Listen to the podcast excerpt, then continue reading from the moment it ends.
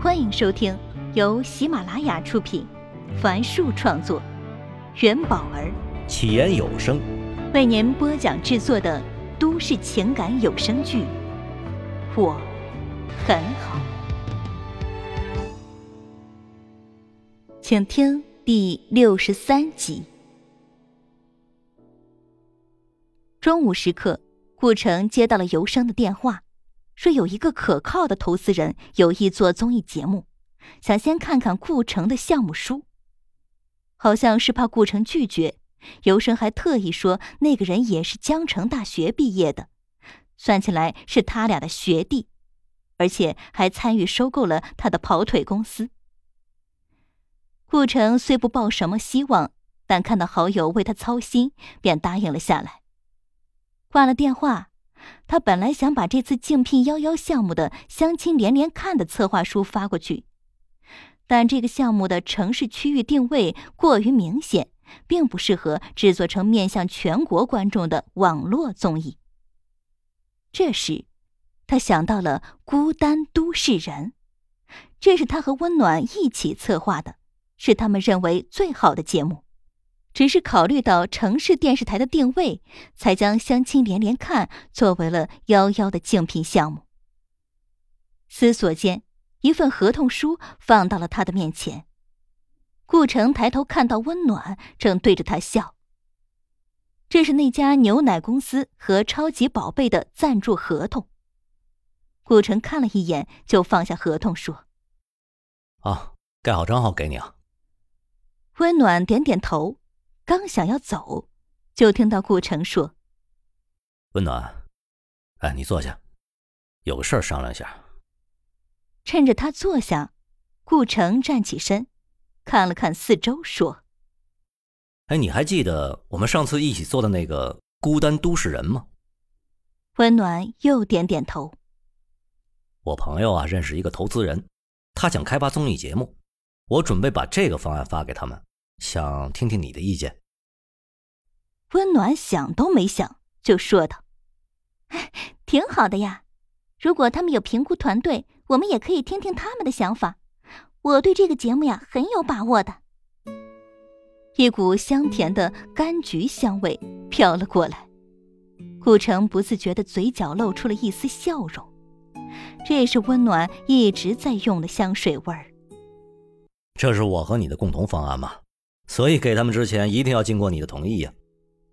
不知为何，在说出“我和你的共同方案”这八个字的时候，他竟然感到了一丝丝的幸福。一定是错觉，他强迫自己不要乱想。我同意，就让孤单都市人去接受市场的考验吧。温暖直直的注视着顾城，说：“我们之前放弃，只是因为它不适合城市电视台的定位，它应该面向全中国的观众。”顾城被温暖的热情所感染。对，OK。温暖站起身，那柑橘香味儿也不见了。我先去忙了啊，有一个幼儿园很好玩。他们的分院啊，想和总院一起竞争，证明分院不比总院差。说完，他笑着走了。看着温暖远去的背影，顾城叹了口气。他至今都没弄明白自己对温暖的感受。他一直告诉自己，这只是单纯的喜欢看到他而已。仅此而已。但那个雨夜，顾城对自己不顾一切的去找温暖，感到了害怕。他害怕妻子会发现，害怕家庭会因此分崩离析，害怕笑笑会离开他。在随后的几天，他努力克制着自己和温暖接触。虽然有些痛苦，但好歹忍住了。让他无法接受的是，随着时间的推移，他发现自己又开始关注起温暖。让他感到危险的是，他似乎已经可以心安理得的接受这些快乐了。这会将他推向更深的深渊吗？他不安的想到。为了摆脱这种情绪，顾城抹了把脸，快速打开电脑，进入网易邮箱。按照邮生给他的邮件地址，将《孤单都市人》的综艺方案发送给了一个叫明凡的投资人。他原本以为要过段时间才会收到对方的回信，没想到第二天中午，明凡就回信了，并约他晚上见个面，还留下了自己的手机号码。看完邮件，存好电话。顾城抬头望向前方，看到温暖正朝电梯方向走去。哎，温暖！他想叫住温暖，让他晚上一起去见投资人。但温暖没听见，已经走进了电梯厅。电梯里，温暖摁下了一楼的按键。这个时候，他才感到了一些奇怪。他拿出手机，打开微博。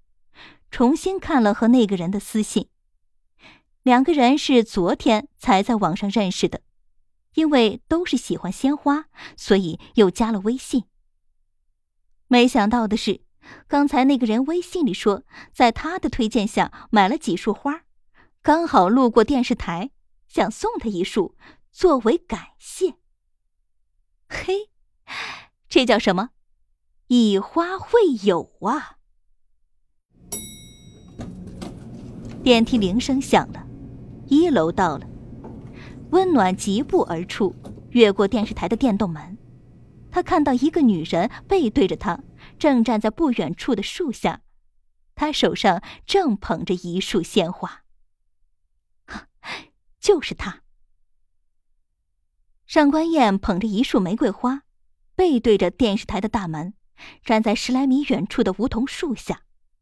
她原本是面朝着电视台的，可就在刚刚，她看到了丈夫的同事开车进去，便急忙转个身，猛然觉得就这么贸然来见温暖，是不是过于冒险了？就在这时，背后传来了一个女生的声音：“嗨，你好啊，我是温暖。”上官燕带上笑容转过身去。你好，我是燕子。说完，他开始打量起眼前这个女生。果然，和想象的一样，约一米六五的身高，衣服虽看似简单，却将身材曲线勾勒得淋漓尽致。五官说不上惊艳，但整体却散发着一股向上的力量。光是看着就觉得舒服。上官燕赶忙将花交到温暖手上，轻声说道：“送你的。”“哎，这怎么好意思？”温暖接过花，客套道：“我买了很多，随便拿了几朵给你，也不知道你喜不喜欢。”上官燕继续说着谎。我要谢谢你告诉我那家店铺卖这么漂亮的花。温暖单手从口袋里掏出一个笔记本，粉红色的封面上有一只考拉，甚是可爱。因为太过匆忙，所以没有特意准备。这个笔记本是我在澳大利亚游学时买的，很可爱，希望你会喜欢。